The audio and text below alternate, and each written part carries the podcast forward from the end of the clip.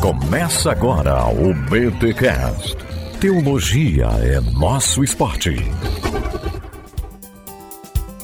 Muito bem, muito bem, muito bem. Começa mais um BT Cash de número 435. Eu sou o Rodrigo Bibo e como pode alguém que é eleito perder essa eleição? Eu quero entender esse negócio. E eu sou o Carlos Augusto Vailate. Será que um cristão pode ou não perder a salvação? Olha aí, gente, ó, seguinte, já, já se apresentou. Mais uma vez, Carlos Vailate volta aqui ao BT Cash. Já tivesse com a gente falando sobre Jonas, pastor. Não sei se tu lembra, a gente fez um podcast sobre Jonas. Foi sobre Jonas? Foi, foi sobre Foi Jonas. sobre Jonas. Você perfeito. tem um comentário de Jonas, né? Pela, por alguma editora, acho que é a Reflexão, não lembro agora. É isso mesmo, é pela editora Reflexão e depois dele eu escrevi o último ah, livro, que foi também outro comentário sobre Abacuque, ambos pela Olha! editora Reflexão. É isso Que mesmo. legal, que legal, muito bom. Então, ó, Carlos Vailate volta, inclusive a galera pede o Vailate aqui. A gente já teve alguns podcasts que trouxe essa dinâmica, arminianismo e calvinismo. Poxa, tem que trazer mais o Vailate, gente, tem que ir com calma. Ele é professor, pastor local, é, marido, pai, enfim, tem uma série de atribuições.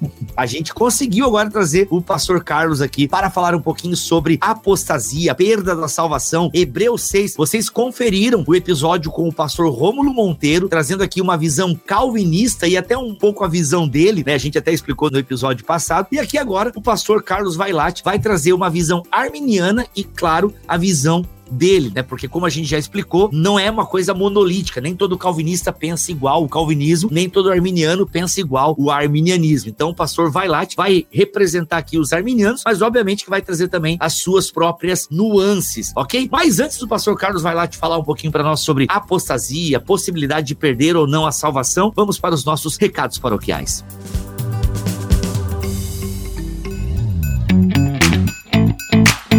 Nos recados paroquiais dessa semana, galera, é o seguinte: estamos aí agora com este episódio sobre a apostasia do ponto de vista arminiano. A visão calvinista a gente já postou na semana passada, beleza? Com o pastor Rômulo Monteiro. Agora você confere aí a visão arminiana. Deixa eu dizer um negócio: as outras posições, galera, não tem data para sair aqui no podcast. Eu trouxe as principais. Talvez eu me organize com o Alex pra gente falar sobre a apostasia em Martinho Lutero ou a partir do luteranismo tá bom? Que é uma outra corrente teológica aí também é grande, enfim, com uma certa relevância para a história da igreja, tá bom? Outras, galera, eu não garanto, tá bom? Porque é muita coisa e não dá pra gente trazer tudo aqui. Mas olha só, por falar em conteúdo bacana, legal que a gente traz, nós temos para os mantenedores lives exclusivas e já saiu uma live com o Gutierrez, já saiu agora semana passada uma live com Alexandre Melhoranza. Então, se você é mantenedor, manda um e-mail para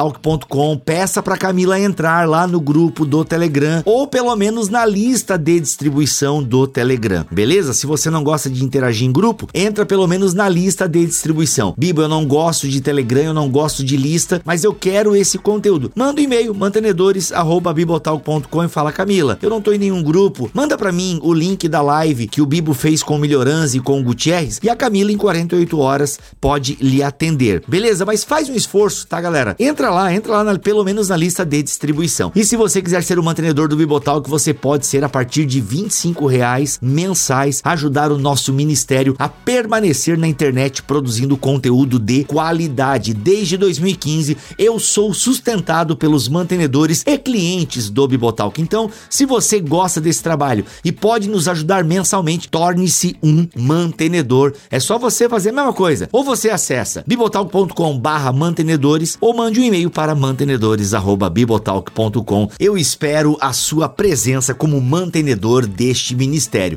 tá bom? E lembrando que nós temos também em nosso canal no YouTube conteúdo exclusivo que só no YouTube você encontra, tá, gente? Só no YouTube você tem lives que não viram podcast e só estão lá, é vídeos exclusivos, então fica por dentro. Se você não quer perder nada que o Bibotalk produz, vá para nossa lista de distribuição no Telegram. Sério, lá você não depende de sininho, de nada. Você assinando a nossa lista de distribuição no Telegram, essa é geral, não é só para os mantenedores. Nessa geral você tem conteúdo exclusivo e você não perde nada do que a gente faz, porque tudo eu posto lá. Tá bom? Então, simbora em mais um BT Cash aqui em bibotalk.com.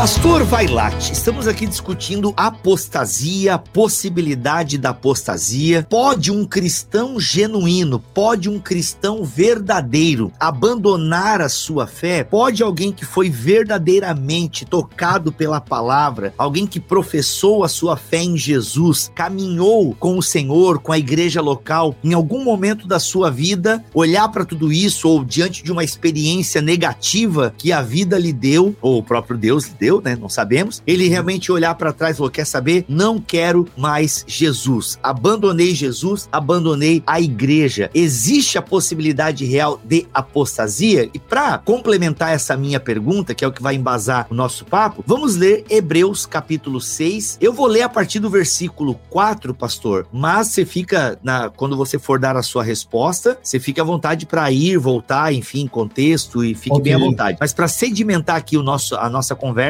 eu quero ler um texto que foi lido também no podcast anterior. Hebreus capítulo 6, a partir do versículo 4. Pois é impossível trazer de volta ao arrependimento aqueles que já foram iluminados, que já experimentaram as dádivas celestiais e se tornaram participantes do Espírito Santo, que provaram a bondade da palavra de Deus e os poderes do mundo por vir, e que depois se desviaram. Sim, é impossível trazê-los de volta ao arrependimento, pois ao rejeitar o Filho de Deus, Deus, eles voltaram a pregá-lo na cruz, expondo a vergonha pública. Eu penso que esses versículos aqui são suficientes para a gente começar a pensar esse assunto da possibilidade da apostasia e se ela pode realmente se efetivar na vida de um cristão genuíno. Então, antes de qualquer coisa, é importante nós darmos algumas brevíssimas considerações, né, fazermos algumas breves considerações acerca da epístola aos Hebreus. Nós não sabemos quem escreveu a epístola aos aos Hebreus. Há quem diga que foi o apóstolo Paulo, outros dirão que foi Apolo, né? E há outros candidatos também. É, ao que o nome indica, a epístola, né? Ao que tudo indica, a epístola, o nome epístola aos Hebreus, aponta para o fato de o autor desse texto cristão ter uh, direcionado a sua carta a cristãos, mas cristãos, uh, digamos que de origem judia. Por isso que aos Hebreus eram judeus, mas ao mesmo tempo cristãos. Uhum. E o que parece que está ocorrendo de problema ali é, nessa comunidade a qual esse autor anônimo dirige, quer seja uma igreja específica ou um conjunto de igrejas que, é, digamos, é composta por cristãos é, judeus. Muitos deles estão ali correndo risco, sendo tentados a voltarem às antigas práticas do judaísmo e ao fazerem estão aí, digamos aí nesse risco, né, de voltarem às antigas práticas e, portanto, renegarem a sua nova fé fé agora em Cristo, em uhum. Jesus. Então, esse é o teor de forma, obviamente, super, ultra resumida. Agora, quando nós vamos para Hebreus 6, esse texto ele tem recebido pelo menos cinco interpretações distintas. O texto de Hebreus 6, versículos 4 a 6. Só cinco, só cinco. Só cinco, pelo menos, né? Por isso que eu disse pelo menos.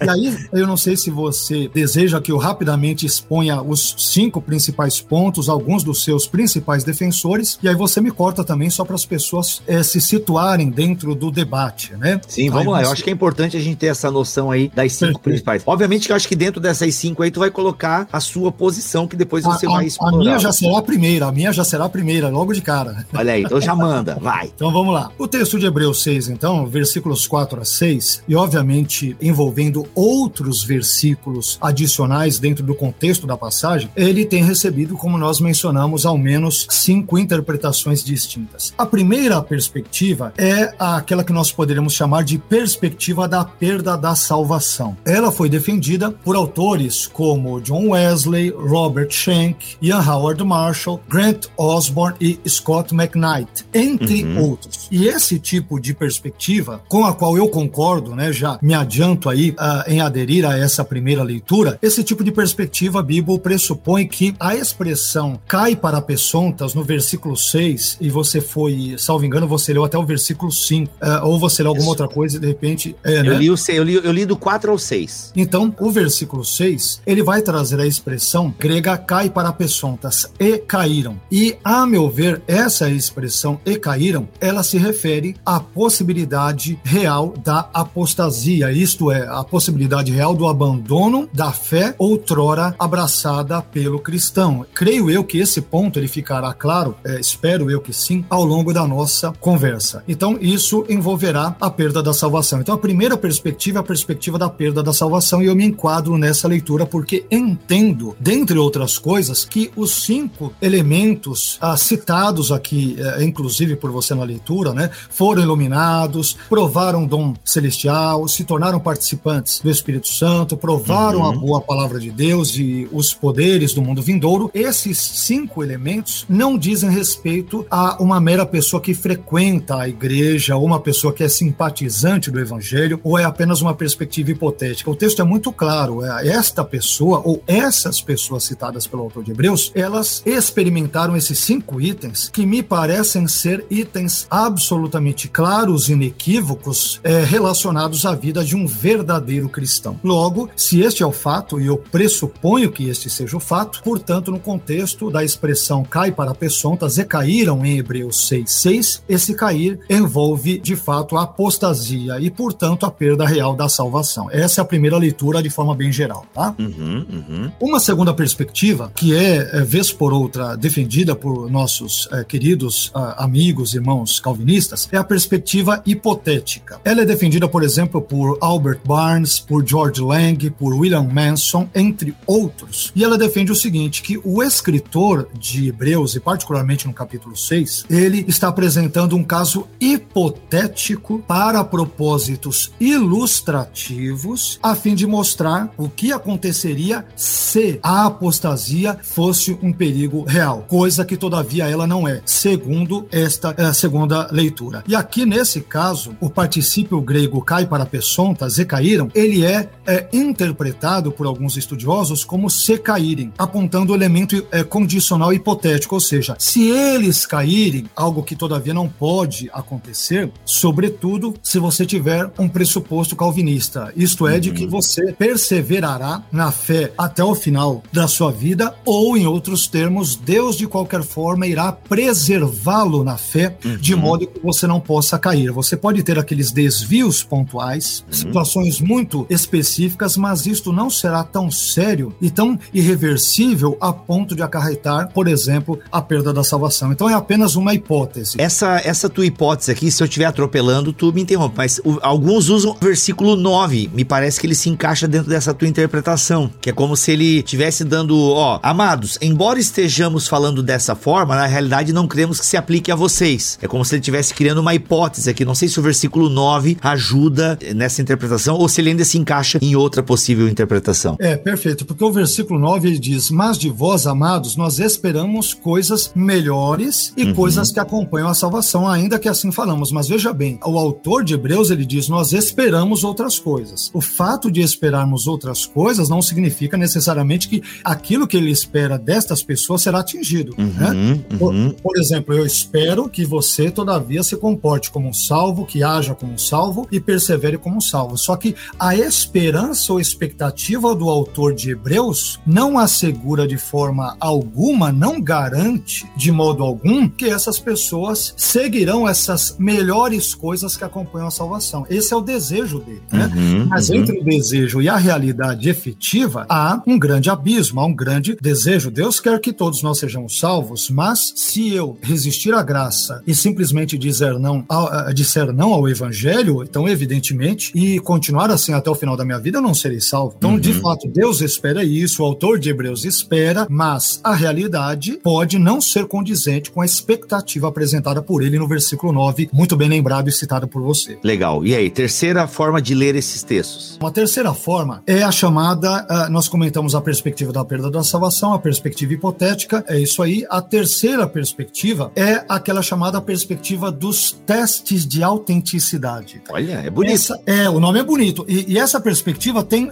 tem importantes aderentes no contexto calvinista, né? Aliás, o próprio Calvino, né? Parece-me que o Calvino, Calvino defende isso e eu vou dizer uma coisa aqui que até o final da minha fala irá te assustar e talvez irá assustar os, os telespectadores, mas em nome da honestidade intelectual, nós não temos compromisso com o erro, salvo se errarmos inconscientemente, mas enquanto é, conscientes da nossa fala, nós devemos ser honestos. E eu sempre busco selo. Né? Então, Boa. o que ocorre? É, a perspectiva dos testes de autenticidade parece-me que é defendida por Calvino, por John Owen, por Wayne Gruden e por D.A. Carson, entre outros. Ela diz o seguinte: segundo essa visão, essa leitura, os indivíduos de Hebreus 6, 4 a 6 e os contextos maiores, eles podem até professar a fé cristã, mas, na verdade, eles não são crentes genuínos. E agora que vem a minha declaração, que talvez assustará alguns, parece-me que Armínio tinha uma compreensão semelhante a esta. Armínio cria é, mais ou menos desse jeito. E, e nesse ponto, portanto, eu não concordo com Armínio na leitura dele. Concordo com ele em muita coisa, né? Uhum, mas, uhum. por exemplo, Armínio cria no pedobatismo. Eu não, não, não, não uhum. creio, respeitando aqueles que professam sim, mesmo. Sim. Armínio, ele defendia que uh, a igreja, digamos, era uma espécie de novo Israel. É uma,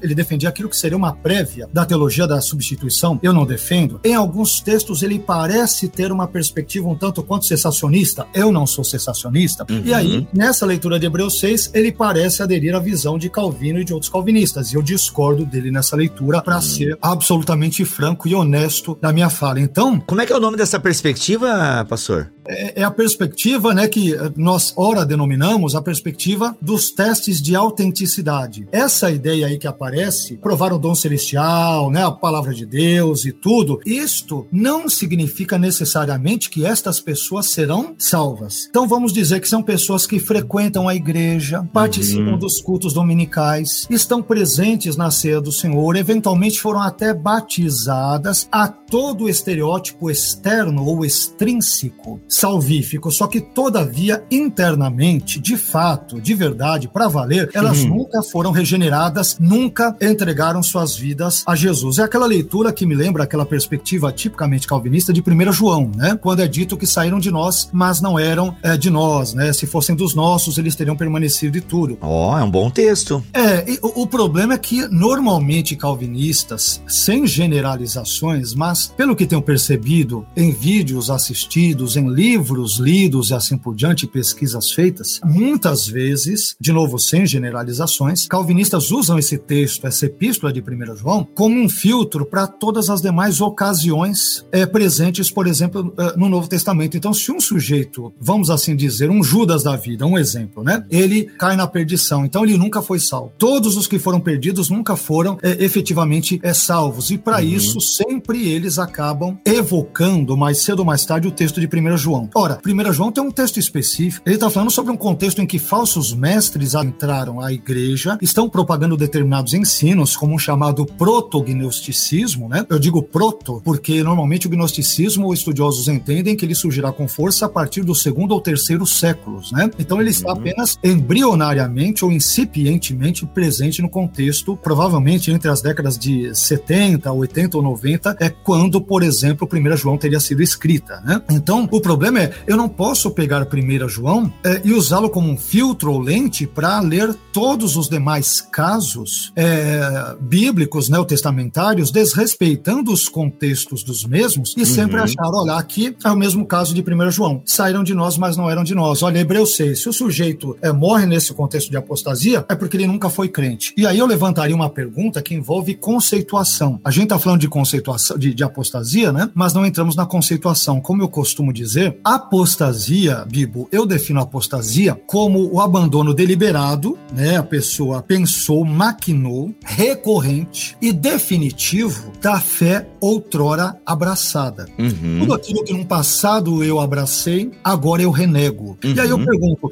como que uma pessoa pode se apostatar de algo que ela nunca teve? Como eu posso abandonar, e eu estou usando exemplos bem, bem simples, bem pueris, como uma pessoa abandona um casamento se ela nunca foi casada? Como eu é, perco uma carteira que eu nunca tive. No caso de Timóteo, pessoas que naufragaram na fé. Como uma pessoa naufraga na fé se ela nunca esteve no barco da fé? Nunca foi um verdadeiro crente. Como que alguém naufraga em mares que nunca dantes navegou? Então, oh. se você pegar, às vezes, um calvinista, ele vai dizer, não, apostasia, na verdade, o sujeito nunca foi crente. Se ele nunca foi crente, nunca houve apostasia. Porque apostasia, uhum. no verbo grego afistemi, ele envolve o abandono. Eu só posso abandonar algo que eu tive. Uhum. Eu nunca fui crente em Deus, em Cristo, no Espírito Santo, na palavra de Deus, e eu continuo a viver em pecado, eu não sou apóstata. Eu sou um incrédulo e ímpio. Agora, o apóstata é aquele que abandona algo que outrora ele teve. Então, é, é, isso é importante a gente é, esclarecer, Bibo, porque quando calvinistas e arminianos estão falando, eles não, eles usam o mesmo termo, mas com conceitos distintos. Uhum. E aí fica uhum. uma conversa de surdos, de mudos, de doidos, né? Porque uhum. um fala, não, mas é isso e outro, mas eles estão usando o mesmo termo para tendo conceitos subjacentes bem distintos. É por isso que a conta nunca fecha no debate. Então, Olha a aí. tecnologia é complicada. É, é, uhum. Esse é um ponto que eu ensino para os meus alunos. Soberania divina. Qual qualquer cristão verdadeiro crê na soberania divina. Mas o conceito de soberania divina no arminianismo, por exemplo, é um, no calvinismo é outro. Olha liberdade aí. humana. Qualquer cristão crê na liberdade humana. O sentido no arminianismo é uma coisa, no calvinismo é outra. Uhum, né? uhum. Apostasia. Qualquer cristão, talvez nem todos, né, diante do que eu estou expondo aqui, dos, das perspectivas, crerá na apostasia, mas a conceituação, dependendo do grupo cristão, será distinta. Então é importante dar nome aos bois. Boa. Para você tentar chegar numa conversa que avance, né? Então, depois de dizer isso e entregar, inclusive, a que me parece ser a perspectiva de Armínio, e eu não concordo com ela nesse ponto, uma quarta perspectiva, Bibo, é a perspectiva dos meios de salvação. Hum. É, essa é, é, é chamada perspectiva dos meios de salvação. Ela é uma espécie de leitura variante dos testes de autenticidade que nós mencionamos agora, que é o terceiro ponto, né? Essa leitura também, via de regra, é defendida por calvinistas como John L. Dagg, Charles Spurgeon, William Shedd, D.C. Cybercower e Miller J. Erickson. Para estas pessoas, as advertências de Hebreus 6, 4 a 6 são meios, são instrumentos, são mecanismos que Deus usa para preservar os seus santos. Boa. Ou seja, para eles as advertências são reais, né? Porque para os outros casos, parece que as advertências perdem, no caso dos outros dois anteriores, parece que as advertências elas não têm peso, né? Porque, pô, se tá garantido, para que que eu vou advertir? Aliás, até a gente já falou isso no episódio passado, a, o, o calvinista verdadeiro, ele precisa acreditar na segurança eterna e na impossibilidade da apostasia, porque se ele crê na possibilidade da apostasia, a eleição no sentido sentido que ele entende, não faz sentido algum. Então, o calvinista tem que ser de cinco pontos mesmo, porque não faz sentido, né? Você crer numa predestinação, numa eleição, se há a possibilidade de perder essa eleição. Que é depois eu quero que você explique, né, na visão que você defende, como é que eu entendo eleição e alguém que perde essa eleição, como é que funciona isso. Mas vamos focar nesse ponto aí. Legal, vamos lá. Perfeito. Qual o problema que eu vejo nessa perspectiva? É, é o, o, a crítica que eu faço é muito simples. Desde quando, por exemplo, né, é, essas advertências são meios que Deus usa para preservar os seus santos de finalmente e definitivamente caírem em apostasia. Mas eu, eu pergunto, desde quando meras advertências impedem alguém de pecar ou de fazer outras coisas? Uhum. Quer dizer, Deus está advertindo, mas junto com a advertência, ele não está coagindo uma pessoa a não cair na apostasia, ele está advertindo, olha, não faça isso. Então, a falha para mim nesse pensamento é, por exemplo, pensar que a simples advertência, por mais que ela venha de Deus e seja séria, ok, é, todavia o, o eleito, o salvo, ele não poderá cair no perigo que é advertido por esse tipo de leitura. Ora, qual o sentido então de uma advertência se, em última análise, essa advertência irá blindá-lo e não simplesmente adverti-lo? Ela irá assegurá-lo ao eleito que ele não caia em apostasia apostasia, como que ela assegura? Que tipo de advertência é essa? Então, será que junto com a advertência, Deus, ele, digamos que preserva incondicionalmente o eleito de cair, que envolve de fato o item P da tulip, né? Perseverance uhum. of the saints, que, que na verdade seria a preservação dos santos, porque é Deus quem os preserva e não eles que perseveram. Então, é, eu diria que essa leitura não é convincente, porque a mera advertência não é um elemento suficientemente forte para impedir alguém de cair. É a mesma uhum. coisa, você vê nas nossas estradas, correto? Olha, 60 quilômetros. Você acha que porque a placa está a 60 quilômetros e tem radar, ninguém vai chegar a 70, 80, 90 ou 100 quilômetros? Claro que não. Uhum. A mera advertência não impede, né? ela não impede, ela é um alerta, mas um simples alerta não coage um indivíduo a não seguir aquele caminho. Então, esse tipo de perspectiva é, é, não, não me soa convincente diante dessa leitura. Uhum. Mas, mas vamos uhum. lá. É, as pessoas deveriam explicar como que a mera advertência coíbe alguém de não cair na apostasia. Quer dizer, uma advertência, algo além da advertência deve acompanhar o indivíduo, não é a mera advertência. Então, é, é, é um ponto que eu é, não uhum. vejo como convincente. Que eu imagino que seja o ponto defendido pelo nosso nosso querido amigo Rômulo Monteiro no episódio passado. Se eu entendi a exposição dele, Rômulo, se tu estiver ouvindo esse episódio e eu te entendi mal, peço perdão já adiantado, mas se eu entendi a posição do Rômulo defendido no episódio passado, ele vai mais ou menos nessa linha, tanto que com ele eu fiquei falando sobre a questão da vontade, tá, mas como é que fica a vontade humana diante da advertência, que foi o questionamento que você acabou de fazer. Mas a gente não tá aqui para fazer um contraponto direto a dele. Então, sigamos pra quinta. Só para eu já expliquei no episódio do Rômulo, vou explicar aqui de novo. O Rômulo não ouviu o episódio do Vailate e o Vailate não ouviu o episódio do Rômulo, e eu tô tentando fazer as mesmas perguntas pros dois. Obviamente que não vai ser o mesmo podcast, porque eu tô com dois seres humanos diferentes aqui, então eu vou reagir conforme a exposição do meu convidado, tá bom? Mas eu, inclusive, tô tentando ser o mais imparcial possível aqui neste podcast. Vamos lá, pastor. A quinta interpretação, então. Vamos lá. A quinta e última é a perspectiva da perda de recompensas. Esta leitura é defendida pelo falecido Norman Geisler e também por Robert Kendall. É essa leitura, Bibo, ela entende, por exemplo, que o texto bíblico é de Hebreus 6, 4 a 6, o seu contexto mais amplo, fala da perda de recompensas e não da perda da salvação. Uhum. Então, por exemplo, você vai perder um maior eh, gozo na presença de Deus, uma maior alegria na presença dele, vai perder uhum. um desfrute maior das coisas dele, mas não a salvação. Bem, uhum. mas o texto, para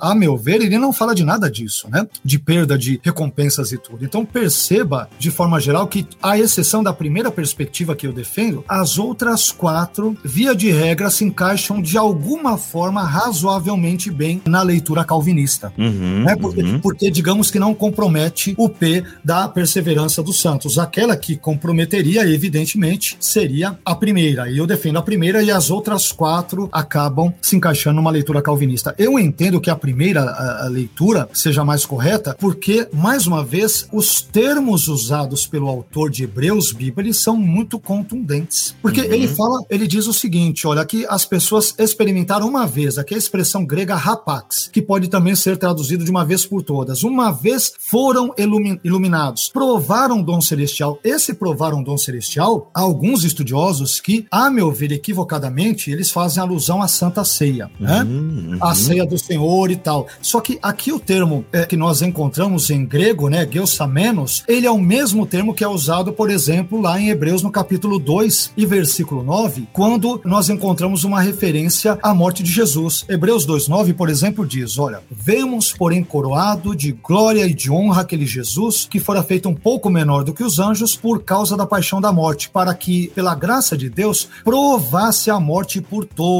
Né? Essa expressão provasse a morte por todos é o grego geusetai, que é, é a mesma palavra que aparece no texto grego que nós vimos, é o verbo grego geuomai, que é experimentar, é provar e assim por diante. Ora, uhum. se a morte de Jesus na cruz foi real e ele experimentou de fato a morte, não foi uma catalepsia, não foi um desmaio, foi uma morte real, uhum. logo, aqueles que provaram o dom é, celestial de Hebreus 6,4 também o experimentaram de forma real. E eu fico imaginando que isso não é condizente com alguém que é apenas um crente de fachada. Uhum. E olha uhum. só, essas pessoas se tornaram participantes do Espírito Santo. E eu te pergunto, como que alguém se torna participante do Espírito Santo não sendo um crente real? Ah, não, eu sou participante do Espírito Santo porque eu participo da reunião do culto. O texto não está dizendo isso. Uhum. Ele diz que você não é participante do culto. Ele diz que você é participante do Espírito Santo. Uhum. Como você participa da terceira pessoa da Trindade sem ser cristão? E eu diria um verdadeiro cristão. Então, uhum. esses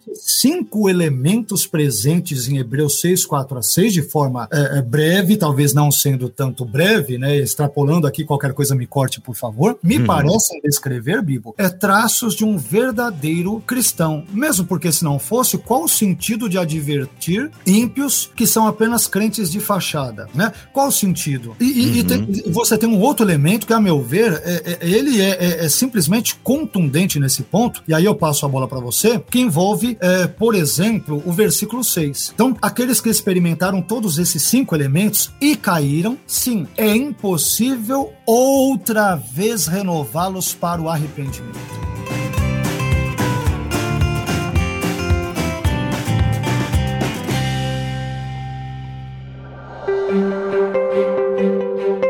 Pastor, dentro da tua compreensão, o versículo 6 tem algumas coisas que eu não entendo corretamente. A primeira, eu quero começar de trás para frente. O que seria rejeitar, o que seria voltar a pregar Jesus na cruz? É impossível, né? É um sacrifício perfeito, é único. O autor aos Hebreus vai bater nessa tecla, né? O sumo sacerdote perfeito, aquela coisa toda. Como é que é voltar a pregá-lo na cruz? O que, que, significa isso? Isso parece uma impossibilidade, né? De voltar a pregar Jesus na cruz. Então eu queria entender isso dentro da sua perspectiva e e, obviamente, o começo do versículo 6, né? Se desviaram. Mas o quanto é esse desviar, né? O, o quanto é essa linha que a pessoa atravessa que ela não volta mais? Correto, boas perguntas, né? Vamos começar então de trás para frente. Bom, o final do versículo 6 que nós acabamos de mencionar, o texto diz que estas pessoas estão crucificando para si mesmas o Filho de Deus, isto é, Jesus, e expondo a vexação, a vergonha, a ignomínia e assim por diante. Então, é, eu entendo da seguinte forma: mais uma vez, como a epístola aos Hebreus ela é escrita, ela é destinada a cristãos judeus, hoje talvez seriam chamados de judeus messiânicos, talvez, com perdão uhum. pelo hipotético e provável anacronismo, né? Eu, eu, estou ciente disso, mas a ideia é que se eles voltarem às práticas antigas, por exemplo, aos sacrifícios de animais, a todas as outras práticas que invalidam aquilo que Jesus fez, eles estão de novo como que crucificando e expondo a humilhação, porque o sacrifício de Jesus não foi suficiente para salvá-los. Então eles estão voltando às práticas anteriores, judeus que são, por uhum. exemplo, presumindo, é uma inferência, sacrificando animais. Algo que não faz sentido, porque se Cristo é o Cordeiro de Deus que tira o pecado do mundo, se ele já morreu, é o sacrifício perfeito de Deus oferecido para a humanidade, não faz sentido você voltar às antigas práticas que como que revogam ou anulam as crenças outrora abraçadas. Aí é que envolve o cenário da apostasia. Né? Uhum. Isso tem a ver com o início do contexto do versículo que você diz. Olha lá, voltando agora para o início. E caíram, sim. É impossível outra vez renová-los para arrependimento. Então, eu eu, eu quero chamar a sua atenção aqui e dos queridos irmãos que assistirão ou estão assistindo esse nosso podcast. Nesse caso, ouvirão.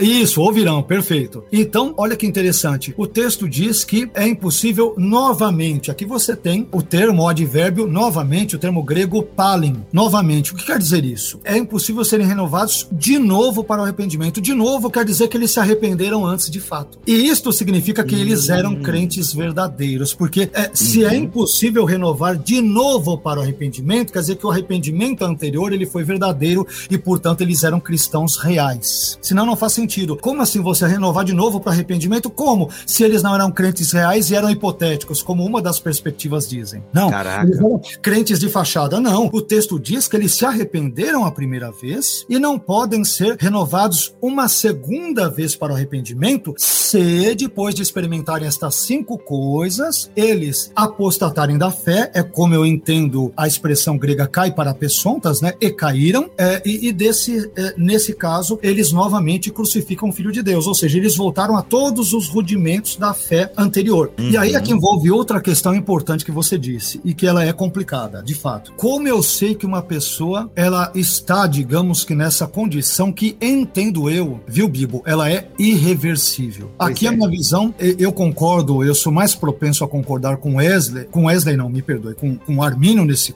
nesse ponto e não com Wesley, é o inverso, né? Porque é, o Wesley, num dos seus textos, num dos seus sermões, o Wesley vai usar o termo apostasia como algo que a pessoa pode cometer diversas vezes ao longo da vida. Era aquilo que nós diríamos hoje, nós chamaríamos de desvio, em bom evangeliquez ou crenteza, aquela linguagem bem popular da igreja, né? Uhum. Ao sujeito, ele se desviou, sei lá, ele não foi a dois é, domingos, a cinco domingos, a três meses, tá desviado e tal, a, a, aquela coisa coisa. Mas a apostasia é uma coisa muitíssimo mais séria do que esse desvio ou esse abandono ou, ou, essa mornidão, digamos, temporária na fé. Como eu disse, como eu conceituei antes, envolve o, o abandono deliberado, é sistêmico, recorrente e definitivo da fé outrora abraçada. Agora, como que nós sabemos disso? Bom, é difícil dizer, né? Uhum. Porque a Bíblia, a Bíblia vai citar um caso, por exemplo, que envolve isso, que é a blasfêmia contra o Espírito Santo. Numa perdão neste, nem neste século, nem no vindouro e tal. Então, há estudiosos que entendem que o caso de Hebreus 6 tem a relação com a blasfêmia contra o Espírito Santo ou com o pecado para a morte, que também é, é outro item, é outro tema bem espinhoso que é defendido ali, citado por João em 1 João. Mas é um caminho sem volta e apenas Deus conhece esse indivíduo quando ele chega nesse caminho sem volta. Fato é que Hebreus diz que é impossível esse indivíduo que experimentou todas estas coisas e já se arrependeu no passado, portanto ele era um crente de fato, se arrepender uma segunda vez. Então é uma situação que é irreversível. Nesse uhum. ponto, Bibo, nem todos os arminianos, como eu é, até na minha fala agora bem brevemente, é, deixei claro, nem todos concordam. O Wesley diria que a pessoa pode apostatar e voltar à fé várias vezes, várias. Eu não concordo com ele. Uhum, eu entendo que a uhum. apostasia é única, irremediável, irreversível, deliberada, e é disso que o texto está é, tratando. Não são desvios pontuais, pecados pontuais, uma monidão bem pontual, uma fraqueza na fé pontual. Não, isso não é apostasia. Apostasia é algo infinitamente mais grave. Tanto é grave que é irreversível. É, no sentido de que apostasia é uma, como você definiu, né? As definições são importantes. Você definiu como uma consciência de negação de Deus. Ou seja, nega,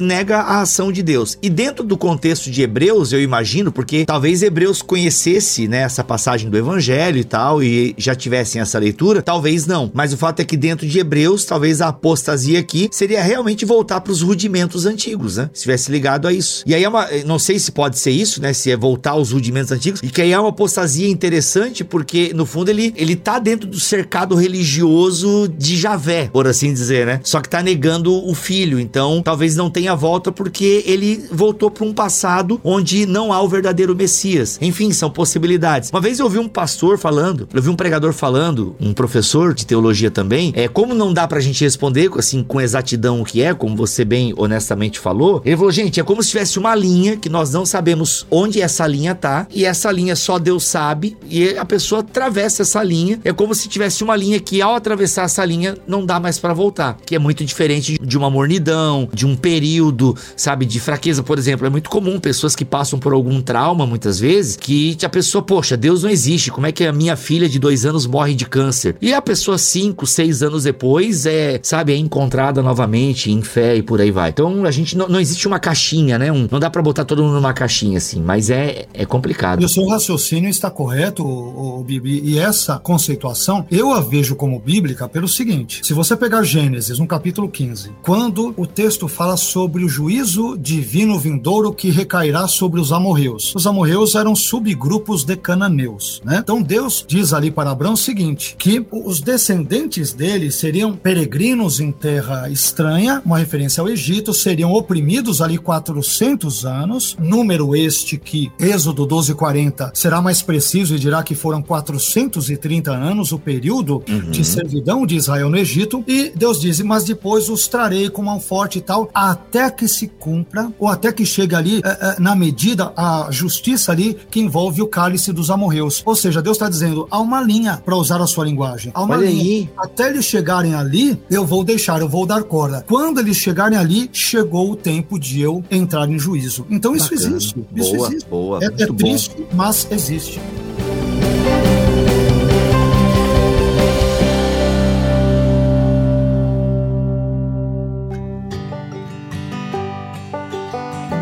É triste, mas existe. Até uma vez eu comentei com um amigo meu que, de fato, a primeira leitura, e acho que é a leitura que a maioria dos leitores da Bíblia vai fazer no primeiro momento, diante desse texto, é essa visão arminiana que tu apresentaste. Agora, pastor, a questão da eleição, né? O arminianismo, ele acredita na, na eleição, faz parte, né? Afinal, é um termo bíblico, e como termo bíblico, o arminiano lida com esse termo. Ah, eu penso que a gente precisa é, falar um pouquinho sobre a conceituação de eleição de forma breve. Desculpa pelo breve, eu sei que é um tema tema complexo, mas eu acho que você você tem um livro escrito, acho que você consegue resumir num tweet, né? Obviamente que quem quiser detalhes exegéticos históricos adquira o livro do professor Vailate, mas porque é aquilo que eu falei anteriormente. Para teologia calvinista faz muito sentido a segurança dos santos, porque Deus segura aqueles que ele elegeu e ponto final e é isso aí. A tulipe ela é hermética, é, é lindo de ver, ela é hermética, né? Se você concorda ou não, aí são outros 500, mas em termos de construção é lógico, né? Dentro da visão e, e, do ponto de partida filosófico e teológico deles, ela faz, faz muito sentido. Agora, beleza, os arminianos também acreditam na eleição e a maioria dos arminianos vai nessa tua linha, né? Que há possibilidade real de apostasia e quem está abandonando a fé aqui são pessoas que foram realmente cristãs, iluminadas, pertencentes ao Espírito Santo, ao corpo de Cristo e por aí vai. Então, como é que a gente lida com esses conceitos de um Deus que elege e ao mesmo tempo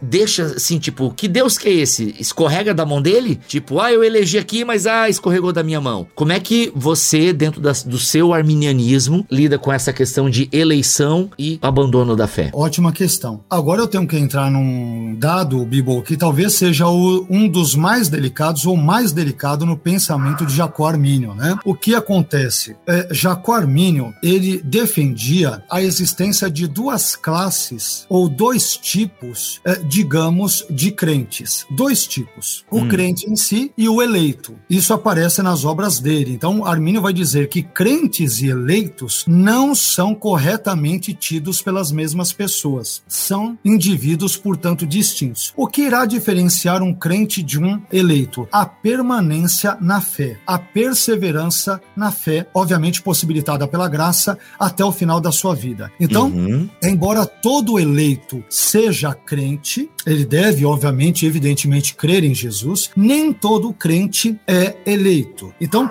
como que eu ah, percebo ou identifico isso? É essa diferenciação. Isso dependerá da perseverança do indivíduo na fé até o final da sua vida. Se o indivíduo, ao morrer nesse contexto terreno em que vivemos, ele morrer enquanto uh, um verdadeiro crente na pessoa de Jesus, ele foi evidentemente eleito. Uhum. Ele viveu até os 70 anos. Foi crente até, e estou até, apenas citando uma hipótese, prefeito de raciocínio e compreensão, né? Ele vive até os 70 anos, mas ele é cristão e tudo indica que um cristão verdadeiro até os 50 anos. Mas uhum. dos 50 aos 70 ele apostata por N motivos. Talvez um dos citados por você, uhum. alguém na família morreu de, de câncer, experimentou uma tragédia, uma desgraça muito grande. Ele fala: Quer saber? Eu não quero mais saber de Deus, de Cristo, do Evangelho e tudo. Mas até então, ele era um crente verdadeiro. Uhum. Mas por não perseverar na fé e morrer numa condição de apostasia, logo a presciência de Deus, como não pode ser enganada, e aqui eu faço uma crítica aos queridos irmãos arminianos, né? É um eleito bibo na perspectiva de Armínio, e eu concordo com ele nesse ponto, é uma questão, a meu ver, bíblica e lógica. Um eleito não pode perder a salvação. Porque se o sujeito é eleito segundo a presciência de Deus, como que a presciência de Deus pode estar errada? Então Deus o elegeu pela sua presciência, depois o indivíduo perde a salvação, então Deus se equivocou na presciência. Então, arminianos uhum. entendem que o eleito pode perder a salvação, eles estão é, agindo assim de forma totalmente equivocada. Né? Eles estão, pelo menos, usando o termo incorreto. Não são eleitos que perdem a salvação na visão de Armínio, mas crentes. Crentes verdadeiros que, se tivessem perseverado na fé até o final de suas vidas, seriam eleitos. Como não fizeram, e a presciência de Deus não pode se enganar, Deus não os previu enquanto pessoas que permanecem na fé, fé esta proporcionada pela graça, logo ao morrerem nessa condição, eles são crentes, mas não são eleitos, porque a apostasia acaba fazendo com que situações como de Hebreus 6, 4 a 6, entre outros textos, sejam verificados na sua vida e ele, infelizmente, esteja na perdição ao morrer.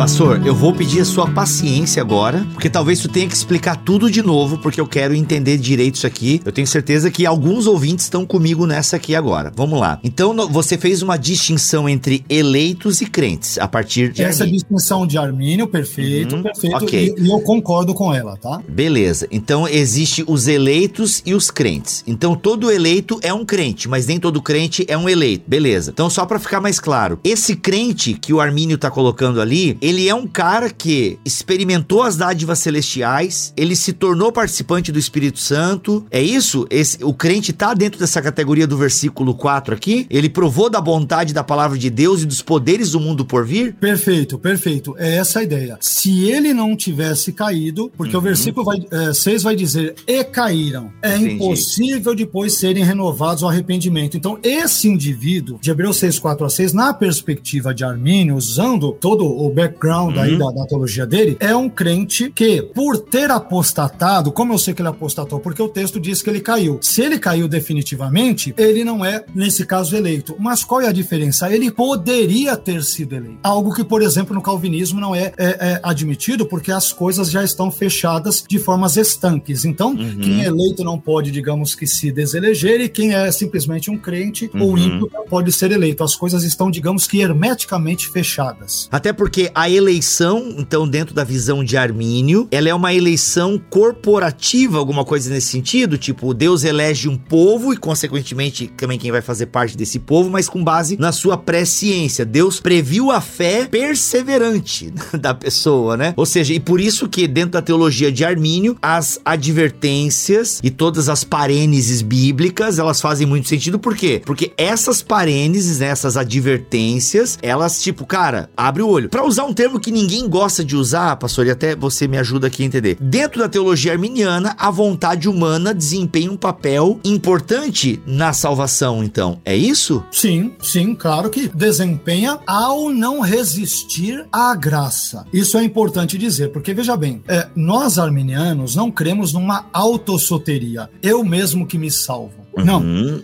Nem o sinergismo, de Deus, por exemplo. É, é, é, sim, é, o sinergismo é um termo que é usado, é, até que de uma certa forma, claro que eu não me oporia, embora ele vá, é, digamos que muitas vezes encaminhar para uma perspectiva que alguns vão dizer que é humanista e alguma coisa do gênero, que evidentemente uhum. não é. A questão é, existem textos bíblicos, e daqui a pouco, se eu tiver, obviamente, oportunidade, eu não sei se nós teremos tempo ou não, eu poderia de repente citar um ou outro deles, uhum. onde nós veremos essa, essa importância do porquê da possibilidade real da perda da salvação no arminianismo. Agora, a vontade humana é um elemento importante. Uhum. Vamos pegar, sei lá, João capítulo 1 e versículo 12, né? Poderíamos citar, obviamente, vários outros textos, mas em princípio, uh, Bibo, nós podemos citar aqui João 1,12, que vai dizer o seguinte: antes disso, diz que Jesus veio para o que era seu, uma referência clara ao povo judeu, mas os judeus não o receberão. Percebam que o juízo está sobre os judeus sobre eles não o terem é, é, recebido, correto? Versículo 12: Mas a todos quantos o receberam, deu-lhes o poder de serem uhum. os filhos de Deus. A quem? Aos que creem no seu nome. Então, pera um pouquinho. Sou eu que devo receber a Cristo como meu Senhor e Salvador. Deus não fará isso por mim. E o termo que aparece ali, uh, o termo grego que aparece uh, uh, nesse contexto aí para receber é o termo grego lambano, né? Que é tomar, receber, dependendo dependendo do contexto, ele envolve dar as boas-vindas, que é um ato da vontade. Uhum. Quem é que tem que dar as boas-vindas a Cristo? É o uhum. Carlos, é o Bibo, é o João, Pedro, Antônia. Então, aquele termo a aceitar a Jesus ou receber a Jesus, que muitos reformados calvinistas criticam, ele é bíblico. Uhum. A todos quantos o receberam ou o aceitaram, deu-lhes o poder de serem feitos filhos de Deus. Aceitar a, a Cristo envolve um, um ato da vontade humana do Carlos, proporcional proporcionada pela graça divina. Isso é importante dizer. Uhum, né? Não é o uhum. Carlos que do nada faz isso por si mesmo. Eu, eu tô dormindo ímpio e acordo, me espreguiço, é que vontade de ser justificado hoje, né? Uhum. vontade de crer em Jesus. Se eu tenho essa vontade, é porque a graça preveniente, como nós chamamos, né, no arminianismo, a graça que vem antes, está de alguma forma operando no meu coração. Não sou eu que dou o pontapé inicial ou a ignição. Quem faz isso é Deus. Ele que dá a uhum. graça inicial, ele dá a graça subsequente para me manter nos caminhos dele, embora ela possa ser resistida, inclusive a graça no contexto de consumação até o fim. Mas, em última análise, no arminianismo, sempre o indivíduo, salvo, regenerado, lavado e remido no sangue de Jesus, sempre poderá dizer não a Cristo e, portanto, resistir à graça.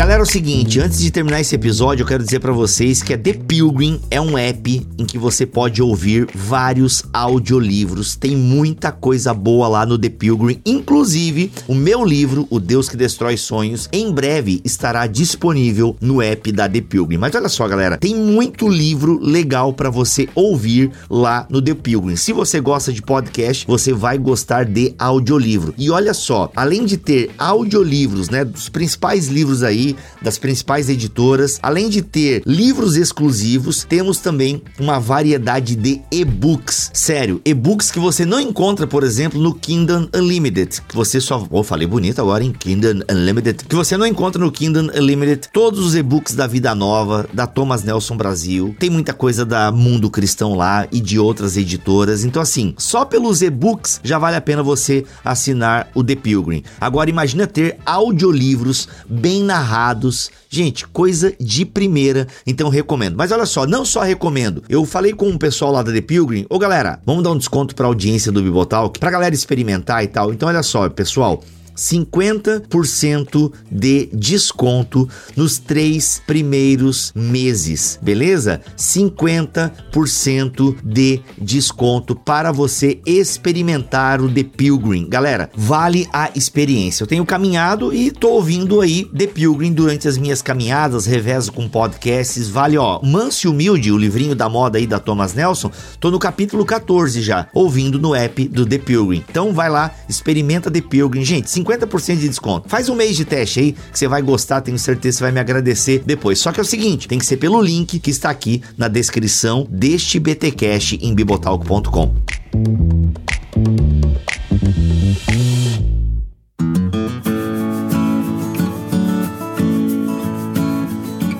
Pastor, então para a gente caminhar para o final, eu queria te dar esse espaço para você citar então alguns textos bíblicos, além desse de João ou outros, que de alguma forma fomentam, né, aí essa ideia que você defendeu da possibilidade da perda da salvação. Isso porque tanto no episódio com o Rômulo, e infelizmente não vamos conseguir fazer aqui com o professor Vailate, mas fica para uma próxima, mas tem toda a história da igreja também, que dá uma discussão bem bacana. E para isso a gente recomenda aí o livro do pupilo do Vailate, que é o Rodrigo Calça Lemos. Inclusive, eu tenho uma live lá no no canal com o Rodrigo, eu vou deixar ela linkada aqui. E nessa live com o Rodrigo Calça Lemos, a gente fala um pouquinho sobre possibilidade da apostasia nos pais da igreja. Então lá você consegue ter uma ideia também desse viés histórico. Mas professor, biblicamente falando aí, quais outros textos além de Hebreus você traz para a roda para fundamentar a sua ideia? Maravilha. Bom, porque eu entendo então que o arminianismo, por exemplo, defende a possibilidade real da perda da salvação? Eu diria que isso ocorre por pelo menos quatro motivos, quatro razões. Primeiro, porque a promessa da salvação é condicional e não incondicional. Ou seja, a promessa da salvação é condicionada à fé em Cristo. Marcos 16, 16, Atos 16, 31, não é isso? Quem crer em, em Jesus Cristo será salvo. Quem não crer será condenado. Então, a promessa da salvação ela possui um caráter condicional e não incondicional. Em segundo uhum. lugar, a fé é um processo contínuo e não um ato único. É, nós temos várias ocorrências de de termos gregos no Novo Testamento que aparecem no particípio presente e que apontam, portanto, para isso, para uma ação contínua. Quer ver alguns exemplos que normalmente as pessoas hum. se esquecem? É, Bibo, eu vou dar alguns exemplos de João, tá? Do Evangelho de João. João 3,16. Porque Deus amou o mundo de tal maneira que deu seu Filho unigênito para que todo aquele que nele crê não pereça, mas tenha vida eterna. A, a expressão aquele que nele crê, em grego, hopisteum, quer dizer aquele que nele está crendo, continuamente crendo. É aquele que continuamente continuamente crê em Cristo, diz João 3,16, que não perecerá. Então, hum. para crer continuamente, eu devo perseverar na fé. João 5,24. Na verdade, na verdade vos digo que quem ouve, o texto grego diz, quem está ouvindo a minha palavra e crê, isto é, está crendo, é a ideia de uma ação contínua, naquele que me enviou, tem a vida eterna e não entrará em condenação, mas passou da morte para a vida. Então, é necessário que eu esteja continuamente ouvindo e esteja continuamente continuamente crendo. É assim que os termos aparecem no texto grego de João 5, 24. Outro texto, João 6,40, um último nesse ponto. Né? É, João 6,40 diz: Por quanto a vontade daquele que me enviou, Jesus diz, é esta, que todo aquele que vê, ou seja, o grego é está vendo, o filho e crê está crendo, é um processo, está crendo nele, tem a vida eterna e eu ressuscitarei no último dia. Então, com base no texto grego, crer não é um ato pontual, é algo que envolve uma continuidade, uma perseverança. E é exatamente isso que todo arminiano clássico wesleyano defende. Isso tem um amparo, a meu ver, inclusive nos tempos verbais ali em grego. Em terceiro lugar, porque a condição espiritual de um crente, ela é mutável Isso. e não inalterável. É, então, em primeiro lugar, ela é mutável, por exemplo, exemplo da condição de incredulidade para a fé. Em João, no capítulo 10, versículos 37 e 38, Jesus declara: Se não faço as obras de meu Pai, não me acrediteis. Mas se as faço uh, e não credes em mim, crede nas obras para que conheçais e acrediteis que o Pai está em mim e eu nele. Ou seja, os incrédulos podem crer em Cristo, na obra de Cristo, assim por diante. Quer dizer, a situação é imutável, é, é mutável, uhum. melhor dizendo, né? Uhum. Em segundo lugar, é, ela é mutável da fé para incredulidade, ou seja, o caminho inverso. Por exemplo, em 1 Timóteo capítulo 1, versículos 19 e 20, que diz: conservando a fé e a boa consciência, rejeitando a qual, pessoas rejeitaram a fé e a boa consciência, rejeitando a qual, alguns fizeram naufrágio na fé. E entre esses foram Emineu e Alexandre, os quais entreguei a Satanás para que aprendam a não blasfemar. Ou seja, se é, é, Himeneu e Alexandre naufragaram na fé, como eu disse antes, mais ou menos na introdução do nosso bate-papo, isso significa que antes eles estavam, vamos usar a metáfora, é, estavam no barco da fé. Então, uhum. só pode abandonar a fé quem em algum momento creu. Eu não posso abandonar o que eu nunca tive. Boa. Só uhum. fazem naufrágio na fé pessoas que tiveram fé. E se tiveram fé, é porque de fato eram crentes. Uhum. E, por fim, é, em quarto e último lugar, porque uma pessoa, porque a perda da salvação é um ensino real, é uma possibilidade real. Porque as várias advertências que a Bíblia faz sobre a possibilidade real de abandonar a fé,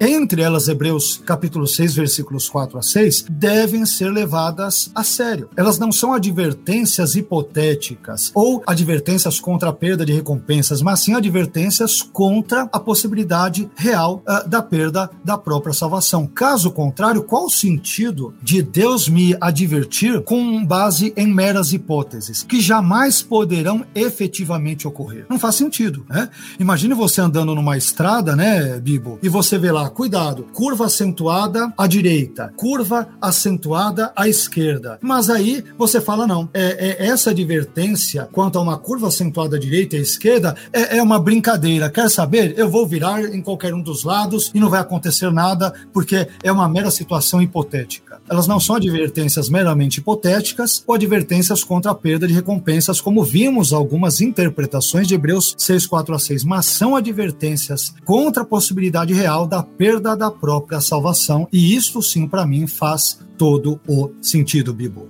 Olha aí, gente, é isso. A gente deu uma arranhada aqui na perspectiva arminiana a partir do ponto de vista do pastor e professor Carlos Augusto Vailate. Muito obrigado, professor. Te dou esse espaço aí para você é, falar um pouquinho dos seus materiais, enfim, do que você tem produzido na internet, onde a galera te acha, por gentileza. Bibo, eu quero agradecer o convite. É um prazer poder conversar novamente com o irmão. Que Deus abençoe a sua vida, a família e ministério. É, da mesma forma, a vida, a família e ministério de todos os que uh, estão assistindo esse vídeo, esse nosso podcast. É, e aqueles que eventualmente quiserem obter maiores informações sobre obras que produzimos, né, é, obras que escrevemos aí integralmente, algumas coproduções, podem entrar em contato conosco pelo Instagram, arroba Carlos Vailate, com dois T's e I no final, ou o meu Facebook, que é o meu nome completo, Carlos Augusto Vailate. Então é um uhum. prazer mais uma vez, é uma alegria e até uma próxima, se o bondoso Deus, o gracioso Deus assim nos permitir. Bibo, obrigado obrigado pelo convite e pelo bate-papo nesse momento. Eu que agradeço e com certeza voltará, pastor. A gente vai fazer mais essas dobradinhas aí. Eu tô, na verdade, eu tô trazendo os cinco pontos de cada linha, né? E, e colocando um do lado do outro para a audiência poder entender um pouco melhor calvinistas e arminianos e quem sabe assim ter um respeito mútuo na internet, né? A coisa tá melhor, graças a Deus, né? Porque se fossem cinco anos atrás, Deus o livre, mas a coisa tá um pouquinho melhor hoje, graças a Deus. Muito obrigado, pastor. Muito obrigado mesmo pelo teu tempo e disponibilidade e compartilhar com a gente. É isso, gente. Voltamos a semana que que vem, se Deus quiser assim permitir. Fiquem todos na paz do Senhor Jesus. E já sabe, esse conteúdo te edificou? Manda para as pessoas, né? Divulgue aí o Bibotalk, divulgue o nosso podcast, nos ajude a ir mais para frente. É, a melhor propaganda é a sua, porque você tem o seu grupo e você pode falar o quanto esse ministério tem impactado e ajudado você a caminhar no discipulado de Jesus. É isso. Voltamos semana que vem. Até a próxima. Valeu.